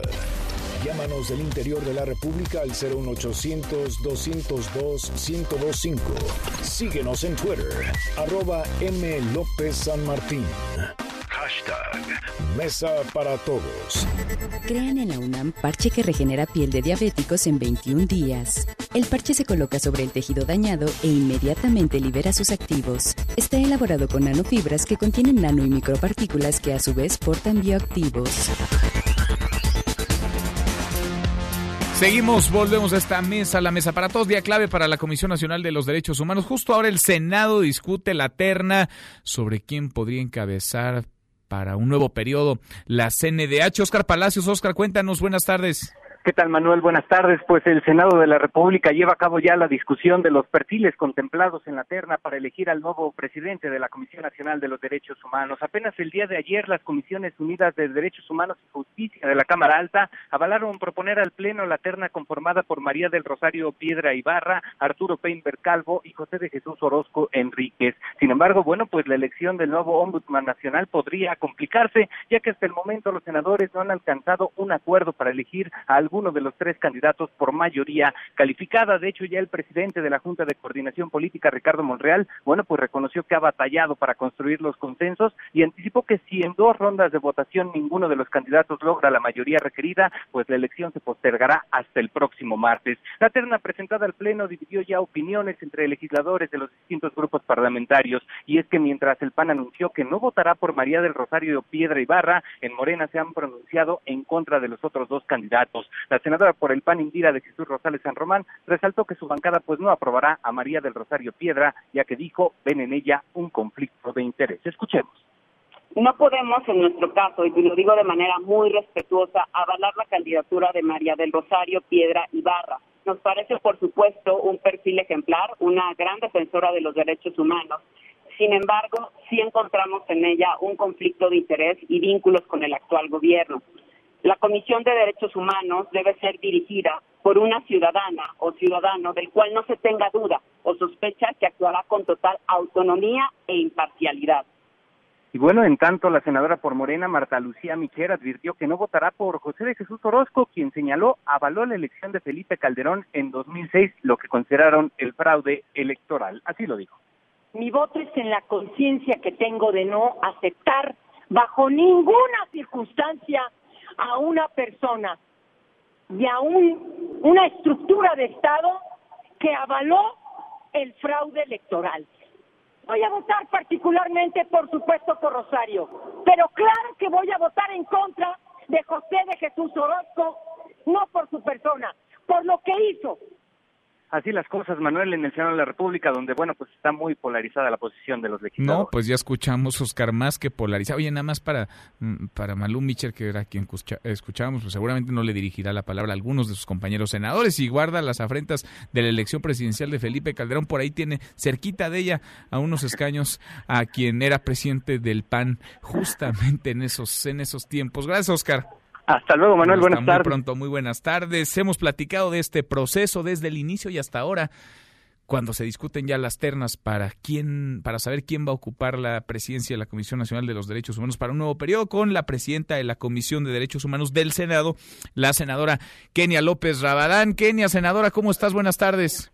¿Cómo estás? Mucho gusto, mucho gusto escucharte. Has hecho una gran relatoría de lo que está sucediendo en el Senado de la República, amigo. Pues a tus órdenes. están calientitos los ánimos, y no es que polarizados. ¿Cómo ves las cosas? Platícanos primero cómo es que llegaron a esta terna en el seno de la Comisión de Derechos Humanos y de Justicia y ahora esta discusión que se está dando en el Pleno del Senado. Bueno, efectivamente, como lo has visto, hay una lógica distinta. Por supuesto, si escuchas a un senador del PAN a si escuchas a un senador de Morena. ¿Por qué? Pues porque ven del mismo hecho, digamos, de una, por ejemplo, de la elección de 2006, del mismo hecho, ah, ven cosas absolutamente distintas y diametrales, ¿no? Es obvio que la terna contiene justo, eh, digamos, una forma de encontrar un procesamiento en las comisiones para que en lo posible se logren dos terceras partes del Pleno del Senado. No va a ser fácil porque tendremos que construir un acuerdo entre tres, cuatro o hasta cinco grupos parlamentarios. Morena por sí mismo no tiene los votos suficientes para elegir al presidente de la CNDH y menos si, bueno, como lo puedes ver ahora, está eh, dividido el grupo parlamentario del partido oficial. Así es que me parece que nos iremos a una primera, el acuerdo dice segunda y, hasta tercera votación. Si no hay los votos necesarios, si no hay dos terceras partes de los senadores presentes, se regresarían las ternas eh, digamos, la terna se regresa, se rechaza, nos iríamos nuevamente a comisiones para seguir discutiendo. Se ve largo el día, mi querido amigo, pero ojalá y los senadores entendan la responsabilidad de aprobar a alguien independiente, autónomo y que su prioridad sea defender los derechos humanos de los mexicanos y como lo hemos platicado contigo, no defender a un partido o no defender al mm, gobierno. Si se rechazara la terna, ¿ninguno de los tres perfiles podría volver a ser presentado en una nueva terna? Sí, hay tres posibilidades de votación. Se ha, se ha acordado, digamos, por el Pleno que se vote en una ocasión. Si en esa ocasión esta terna no tiene dos terceras partes, se pondría en una segunda eh, consideración, como ha, sido con los ministros, ¿se acuerda? Cuando no se logran dos terceras partes, se vuelve a votar. En esta ocasión, vas a ver hasta tres votaciones con esta misma terna. Si después de esas tres votaciones no hay dos terceras partes de los votos, entonces va a tener que regresar a las comisiones para volver a construir una nueva terna. El, en el PAN, dentro de tu partido, ya digamos, este, quitándote la cachucha tantito de la presidenta. No me hagas eso. Sabes lo panista que soy, pero no me hagas eso. Oye, ahí tienen una definición ya. No me digas si quieres quién, pero tiene una definición como partido, como bloque. Quiero decirte que yo tratar de ser lo más respetuosa posible. Me tocaba a mí conducir el proceso, digamos, de esta elección, tratar de ser lo, más institucional eh, y humano, eh, humanamente posible presidir la Comisión de Derechos Humanos del Senado de la República es una gran responsabilidad, pero sí te quiero decir, por supuesto, lo ha dicho el grupo parlamentario al que, al que pertenezco, lo ha dicho la senadora a nombre del grupo parlamentario, que por supuesto eh, una de las tres propuestas eh, no se no se coincide y no se coincide no por su lucha, sino no se coincide por su cercanía con el gobierno, pero yo he tratado de ser lo más respetuoso y me parece que que pues digamos lo ha dicho claramente la senadora del PAN. Bueno, eh, tú no lo tú no nos lo dices, pero yo lo interpreto de esta manera. lo acabas de poner en, en, Rosario Piedra. Rosario Piedra es la candidata, digamos, que hace sentir más cómodo a Morena y más cómoda a Morena y a ellos les gustaría que fuera ella. En el PAN no, no simpatizan con esta opción. Quizá en el PAN verían mejor a José de Jesús Orozco y quizá algunos senadores de Morena también, pero otros no. Bueno, es, eh, tenemos tres posibilidades. Como bien sabes, está eh, Rosario Piedra, está eh, Arturo Pember y está Jesús Orozco. Tres posibilidades con perfiles, yo diría, absolutamente distintos. Tres perfiles que además, digamos, dependiendo de con quién hables, pero hay que reconocerles a los tres su trabajo a favor de la defensa de los derechos humanos yo diría inclusive trabajos distintos, unos, unos estamos trabajando desde la academia en organismos internacionales, otros trabajando desde las comisiones estatales, otros trabajando desde el acompañamiento a víctimas. yo creo que esta terna, que no ha sido fácil, nos ha costado muchísimo trabajo, hemos tenido muchas horas, ayer tuvimos una discusión amplísima, eh, no ha sido fácil construir, porque además estamos hablando de la presidencia de uno de los organismos autónomos, Manuel, que en estricto sentido deben de garantizar el Estado de Derecho, deben de garantizar pues los derechos humanos de las personas. Pues claro que para algunos compañeros que forman parte de, digamos, de del gobierno, del partido oficial, tienen una visión y para quienes forman parte de la oposición tienen otra. Eso es entendible, eso es eh, eh, ideológicamente entendible, a veces no acompañable, pero bueno, pues ojalá y este Senado pueda de verdad encontrar una eh, una persona de estas tres eh, que, que, además garantice, Manuel, yo creo que ese es el tema. Las tres deben de entender la trascendencia de su cargo, garantizar la defensa de los derechos de los mexicanos, no es un tema menor, en un país que está absolutamente convulsionado con tanta inseguridad, con decenas de miles de víctimas en este país. Cualquiera de los tres que quede debe saber que ha, digamos, ha tenido o tendrá una encomienda, yo diría, de las más altas en esta etapa histórica que está viendo. Y hay que cuidar la autonomía de la comisión y no se trata de que haya un enemigo del gobierno, pero tampoco un porrista. Kenia, senadora, pues vamos platicando, sí pinta para hacer la de hoy una sesión larga ahí en el Senado de la República. Gracias. Te mando un abrazo, aquí seguimos. Gracias por la cobertura todos estos días, Manuel. Sin duda es un tema importante para nuestro país. Ojalá y el Senado esté a la altura para dar resultados a los mexicanos, no al gobierno, no a los partidos. Gracias a ti, gracias, muchas gracias, senadora. Igualmente es la senadora Kenia López Rabadán, la presidenta de la Comisión de Derechos Humanos del Senado. Ya escuchábamos también las posiciones encontradas. Se ve muy complicado que puedan llegar en una primera votación y hasta en una segunda votación a un acuerdo porque pues sí, hay dos posiciones radicalmente opuestas. Hay quien no quiere a Rosario Piedra, ya lo dijo el PAN, y hay quien solo quiere a Rosario Piedra ya lo dijo alguna senadora de Morena. En el camino se hizo como se tenía que hacer el proceso, llegamos a esta terna de manera correcta, adecuada, se garantiza que quien salga pues elegido o elegida si es que alguien resulta ganador de este proceso sea autónomo, llegue mm, sin las manos atadas, sin compromisos. Senador Emilio Álvarez y Casa, senador sin partido, senador independiente. ¿Cómo estás, Emilio? Buenas tardes. Manuel, ¿cómo estás? Buenas tardes. Un gusto saludarte y por tu conducta, auditorio de Gracias. ¿Cómo te va? Bien, muchas gracias. ¿Cómo viste el proceso, tú como integrante también de la Comisión de Derechos Humanos del Senado y ahora que esta discusión se está dando en el Pleno? Mira, íbamos muy bien, pero en el aterrizaje no le salieron las ruedas al avión y estamos por tener un accidente. ¿De plano? De plano. Entonces, convenimos unas reglas que iban a ser un precedente fundamental para elegir una persona así en el Senado. Convenimos máxima publicidad, transparencia y parlamento abierto.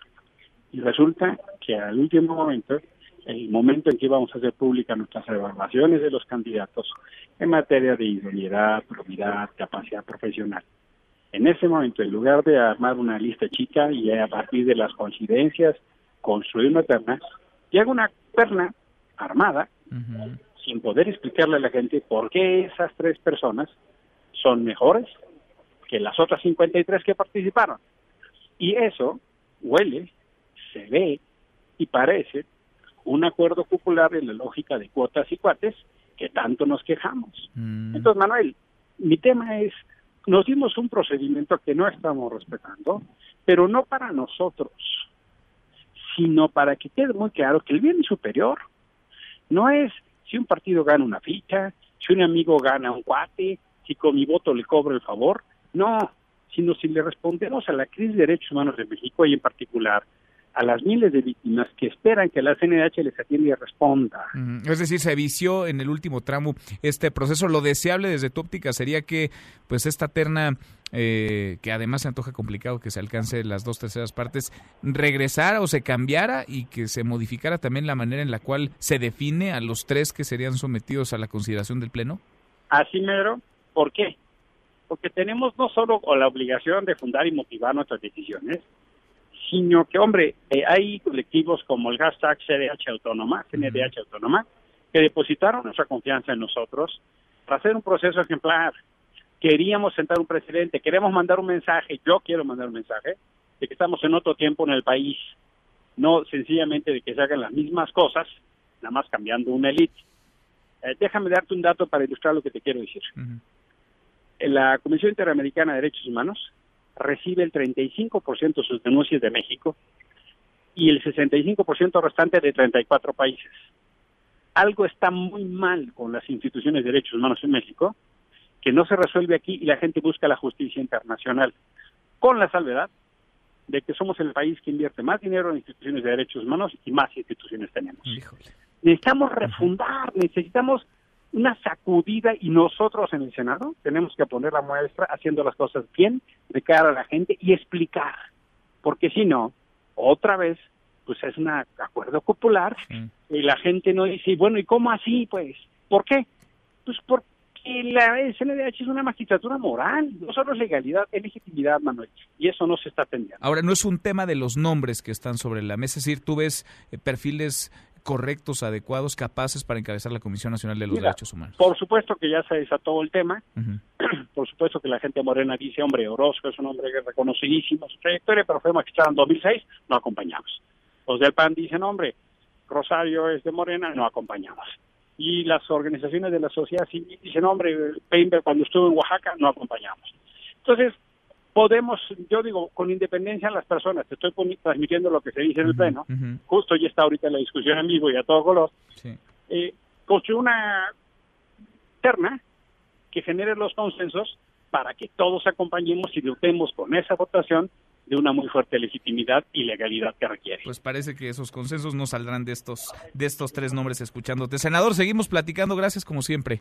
Abrazones. Igualmente, muy buenas tardes, el senador Emilio Álvarez y Casa. Y sí se antoja muy complicado que de entre estos tres nombres que están puestos ya sobre la mesa, José de Jesús Orozco, Arturo Peimert y Rosario Piedra, emerja, salga el nuevo titular o la nueva titular de la Comisión Nacional de los Derechos Humanos. Se polarizaron las cosas. Nadie, ninguno de estos tres aspirantes va a alcanzar las dos terceras partes. No, por lo menos Hoy, no en las próximas horas, parece que habrá una nueva terna. Cruzamos la media ya, la hora con 32. Pausa, volvemos con un resumen de lo más importante del día. Esta mesa, la mesa para todos.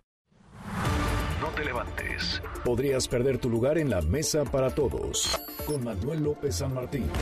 Regresamos. MBS Noticias y Sonecito presentan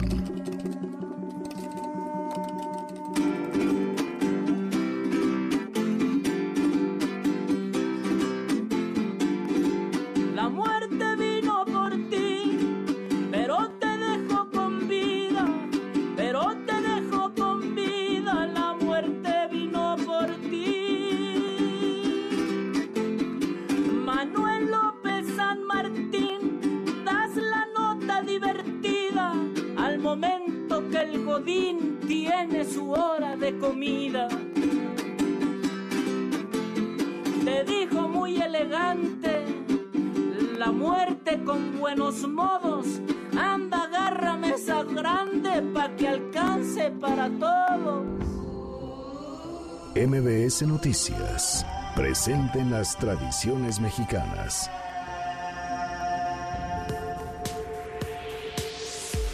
Seguimos, volvemos a esta mesa, la mesa para todos, cruzamos la media ya a la hora con 33. Vamos con un resumen de lo más importante del día. Resumen. Resumen. El gobierno por fin presentó una cronología del fallido operativo en Culiacán, Sinaloa. Les llevó casi dos semanas hacerlo. Trece días después llegó la explicación de lo inexplicable. A 13 días de los hechos, muy tempranito y en la mañanera se presentó este informe minuto a minuto del operativo fallido en Culiacán. Nos dijeron que el 2 de abril se giró la orden de aprehensión, ahí le va la cronología. El 13 de septiembre de este año todo, el gobierno de Estados Unidos solicitó a México la detención de Ovidio Guzmán López, el hijo de Joaquín El Chapo Guzmán. Nos dijeron en la mañana que el día del operativo, 17 de octubre, todo empezó a la una de la tarde, tiempo del centro. Para las 3 de la tarde llegó Ovidio Guzmán a la casa en la que fue cercado. 30 minutos después lo rodearon elementos federales y una vez detenido pues le pidieron que les echara la mano a los elementos de seguridad. Le pidieron que ordenara el alto de las agresiones a soldados. Escuche lo que ocurría justo en ese momento. Ya paren todo, ya paren todo, ya, ya me entregué, ya paren todo. Eso es lo, lo que está eh, estableciendo él en el teléfono. Tranquilo, que se, retire. ¿Ya esto es Pero ya, dígale, pues, ya, ya no quiero, ya, ya, ya no quiero que, que, que, que haya más. Ovidio, páralo. ya no quiero que desmadre. Por... Bueno, en las calles el infierno, en Culiacán. En esta casa, Ovidio mandaba, Ovidio Guzmán le pidieron sus atenciones de cuates como favor que ordenara que se detuviera la violencia, cosa que no sucedió. En ese momento, cuando se daba esta llamada entre Ovidio Guzmán y uno de sus hermanos, pues es cuando le fotografían con el teléfono y las imágenes que circularon, que se viralizaron en redes sociales. Por último, como parte de esta cronología, también se nos dijo hoy en la mañanera que al presidente López Obrador le avisaron hasta las 4.45 de la tarde, tiempo del centro, es decir, cuando la nota ya era nota, cuando ya circulaban las imágenes que todos vimos en redes sociales, y a las 7.49 de la noche terminó el fallido operativo. Lo que no explicaron, entre otras muchas cosas, fue quién dio las órdenes a qué hora las dio, quién negoció y sobre todo qué negoció, qué pactaron para liberar a Ovidio Guzmán. Pese a estas fallas, el secretario de Seguridad y Protección Ciudadana, Alfonso Durazo, defendió la estrategia de seguridad y explicó por qué dieron una versión inicial falsa, por qué hablaron de un patrullaje de rutina, por qué mintió Alfonso Durazo. Un tropiezo táctico no invalida la estrategia de seguridad en su totalidad la primera versión equivocada que se difundió sobre este evento se hizo sobre la información que en ese momento recibió el gabinete de seguridad. Bueno, lo que dice Durazo es gravísimo, es decir, suspendieron una operación, cancelaron una operación a las 7 de la noche con 49 minutos con información parcial falsa, equivocada y además malinformando al presidente López Obrador. Durazo salió esa misma noche, a las 8.15 de la noche, a mentir, a dar una versión que no era la correcta, que no era una versión apegada a la realidad ante las críticas, sí, la lluvia de críticas. El presidente López Obrador pues arremetió contra el mensajero, contra los medios de comunicación, esto por filtrar imágenes de un militar detenido. Escucha al presidente. Y una televisora famosísima que también dando la información en exclusiva y la foto y el tono acusatorio poniendo a todos en el banquillo de los acusados. ¿Y dónde está la información? ¿Por qué no hay información? Si ustedes ven, todo esto se desenvuelve en horas. Estamos hablando de casi el inicio de una guerra que finaliza en cuatro o cinco horas. Bueno, ahí queda el parte, es la versión, no sé si final, pero es la versión hasta ahora que nos ofrece el gobierno federal. Trece días se llevaron en armar o en tratar de armar este rompecabezas. En otro tema, la Cámara de Diputados discute la minuta que recibió del Senado con las modificaciones al paquete fiscal que eliminan temas como incremento al pago de derechos de agua, de riego en el campo y también la legalización de autos ilegales, estos autos conocidos como chocolates. Están avanzando ya en la discusión y están aprobando ya este paquete fiscal 2020. Angélica Melín, ¿cómo estás Angélica? Buenas tardes. Hola Manuel, muy buenas tardes, con el gusto de saludarte y también de saludar al auditorio. Bien lo comentas, la Cámara de Diputados se encuentra reunida en pleno discutiendo este paquete de dictámenes correspondientes a las minutas del Senado con modificaciones eh, que le hicieron los senadores a lo que eh, pues se determinó previamente en San Lázaro en torno a la llamada miscelánea fiscal, esta eh, que incluye la ley de derechos, la ley del IVA, la ley de los impuestos especiales, algunos otros ordenamientos, también van a avalar la ley de ingresos 2020 y en particular lo que se está discutiendo son los cambios hechos por el Senado de la República, Manuel. El primer dictamen en avanzar fue precisamente el de la ley de derechos y bueno, pues ya será enviado al Ejecutivo Federal. En lo general, este dictamen se aprobó con 432 votos a favor y 6 en contra. La votación en particular estuvo un poco más dividida y también ya terminó los ajustes a esta polémica ley de derechos que presentaba pues el tema del cobro de derechos por uso de agua excedente en el campo. Bueno, pues contemplan dar marcha atrás precisamente a esta decisión del cobro de los derechos por uso de agua excedente en el campo.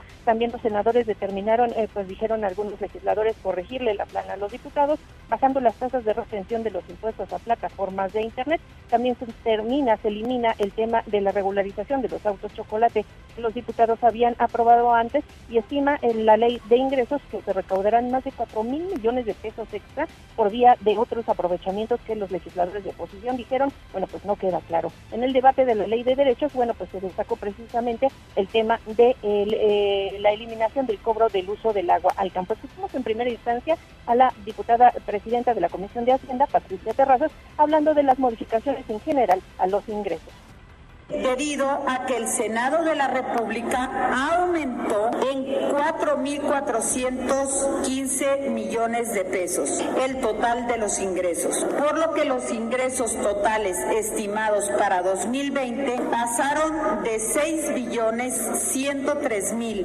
314.4 millones de pesos a 6 billones 107 mil 732.4 millones de pesos.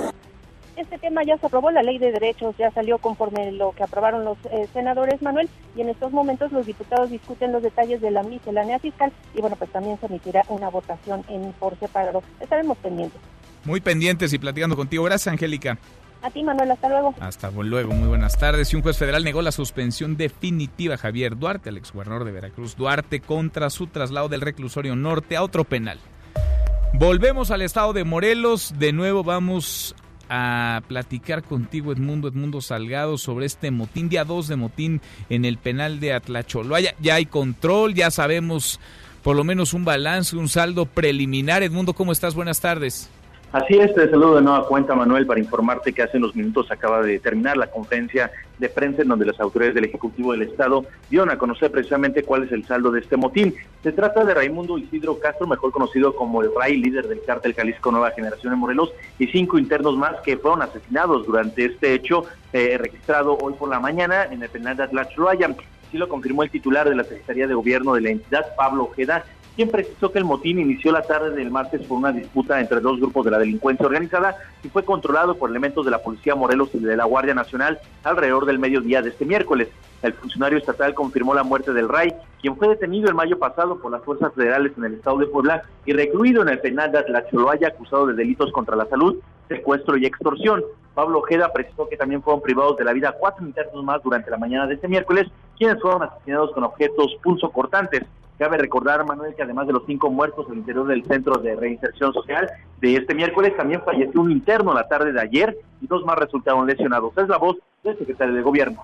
Fallecimiento de seis personas que estaban privadas de su libertad, que corresponden preliminarmente con los siguientes nombres. José Manuel N., Roberto N., Lorenzo N., Vicente N., Néstor N. y Raimundo Isidro N. Los dos lesionados tienen nombre Leopoldo N. y Adalberto N. Manuel, te comento que a pesar de que el secretario de Gobierno informó que ya se encuentra en total el resguardo del penal de Atlacholoaya, al exterior de este centro de reinserción social se encuentran alrededor de 80 personas, familiares de los internos, que están protestando para exigir información sobre el estado de salud de sus familiares. Hasta aquí me reporte, Manuel. Gracias, muchas gracias, Edmundo. Muy buenas tardes. Buenas tardes. Más de 24 horas se llevaron las autoridades en tomar control de un penal. Pues que el control no lo tenían ellos antes, que la autoridad no es autoridad, que el gobierno no es gobierno. Más de 24 horas. Ayer martes comenzó la riña, el motín. Hasta hoy pudieron detener los seis muertos, el balance, el saldo. El sistema penitenciario está roto, no sirve, no funciona, carcomido por la corrupción, por la delincuencia, por la criminalidad que manda en su interior. Podríamos hablar de Atlacholoaya antes de Topo Chico, antes de Aguaruto. Es un tema sistemático y hasta que las autoridades no se tomen en serio la reinserción social y hasta que las autoridades no le entren al control de las cárceles, la violencia afuera va a continuar también. Hasta aquí el resumen con lo más importante del día.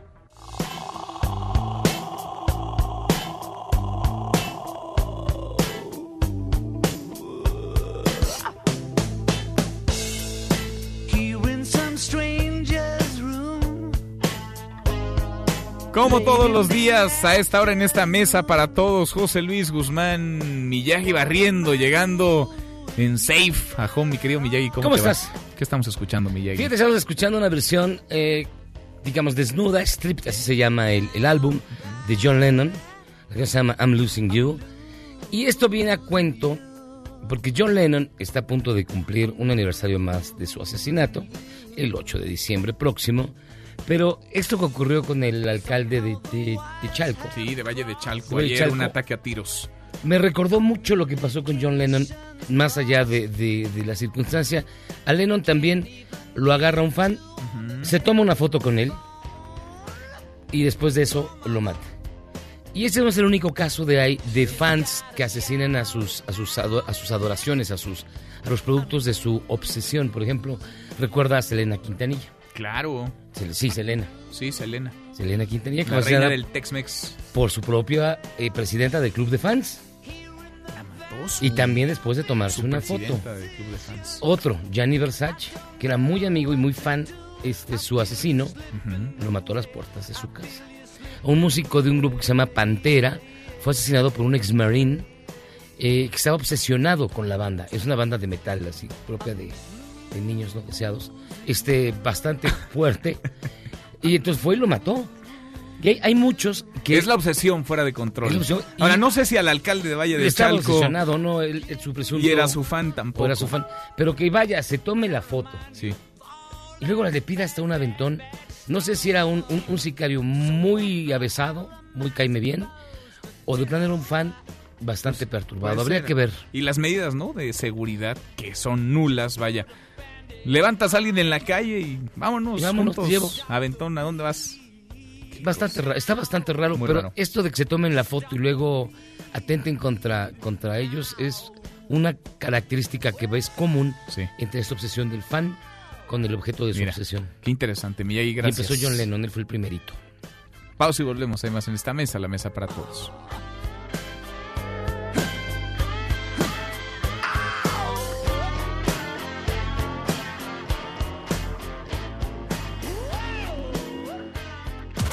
Infórmate también vía Twitter, arroba M. López San Martín.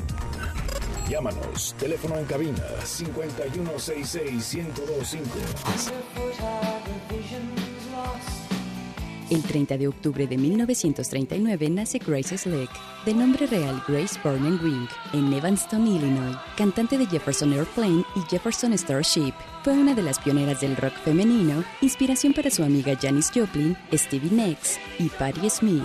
Entre sus relaciones personales figura un romance con Jim Morrison.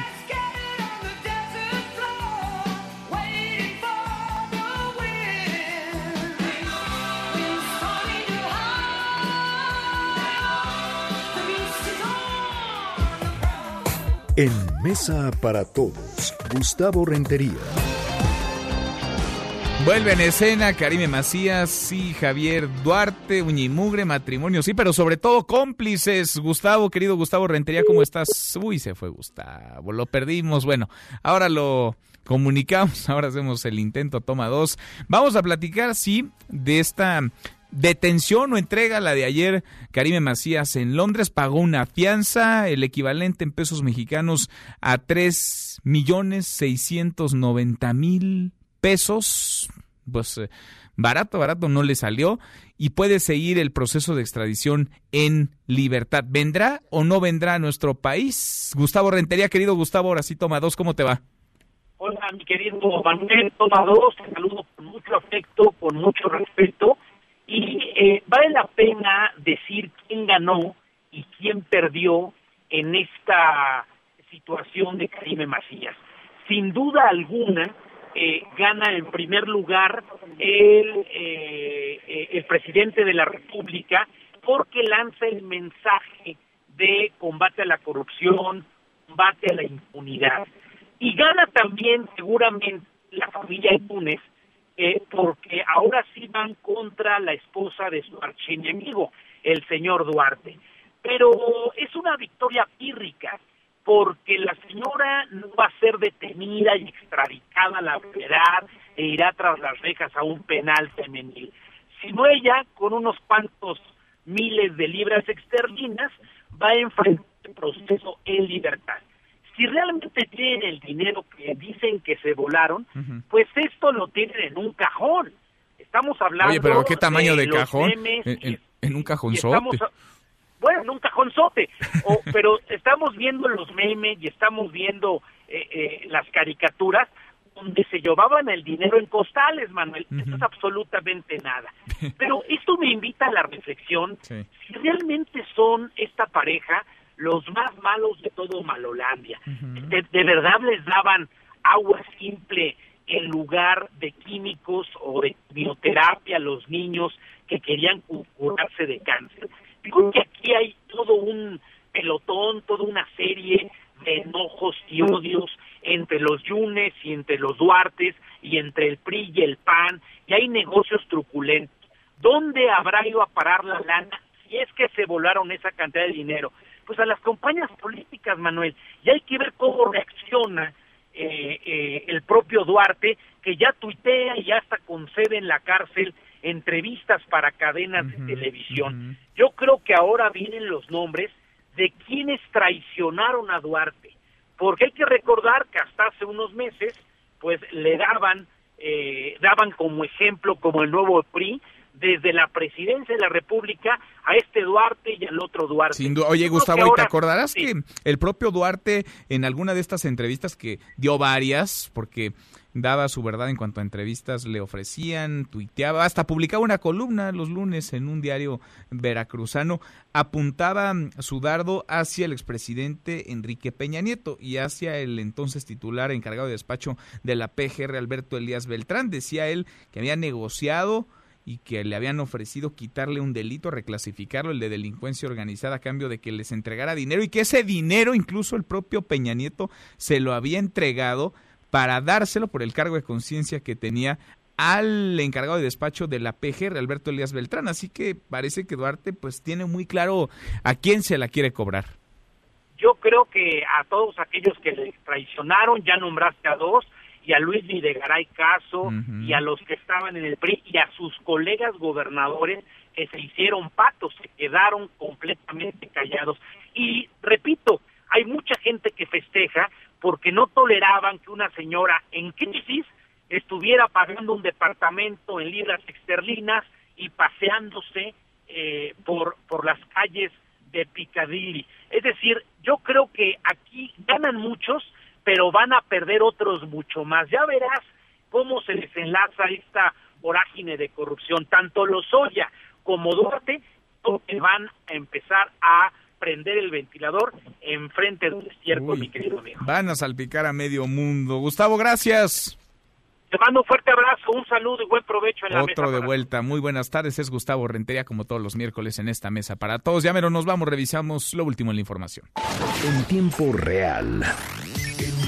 Detiene Fiscalía General de la República Juan Carlos Lastiri, ex colaborador de Rosario Robles. El de México. Gobierno capitalino apoya personal de la feria de Chapultepec que fue despedido. Milenio. Claudia Sheinbaum lamenta la liberación de tres detenidos en operativo de Tepito, tres más. MBS Noticias. Niegan suspensión a Javier Duarte contra traslado a otro penal. Con esto llegamos al final. Gracias, muchas gracias por habernos acompañado a lo largo de estas dos horas. Soy Manuel López San Martín. Se quedan con Nicolás Roma y Radio Marca. Claro, nosotros nos vemos al rato, 8 de la noche, Noticias República MX por ADN 40. Y aquí nos encontramos en esta mesa, la mesa para todos, mañana jueves. Pásenla muy bien, ya casi es viernes. MBS Noticias presentó Mesa para Todos con Manuel López San Martín. Un espacio donde todos tienen un lugar.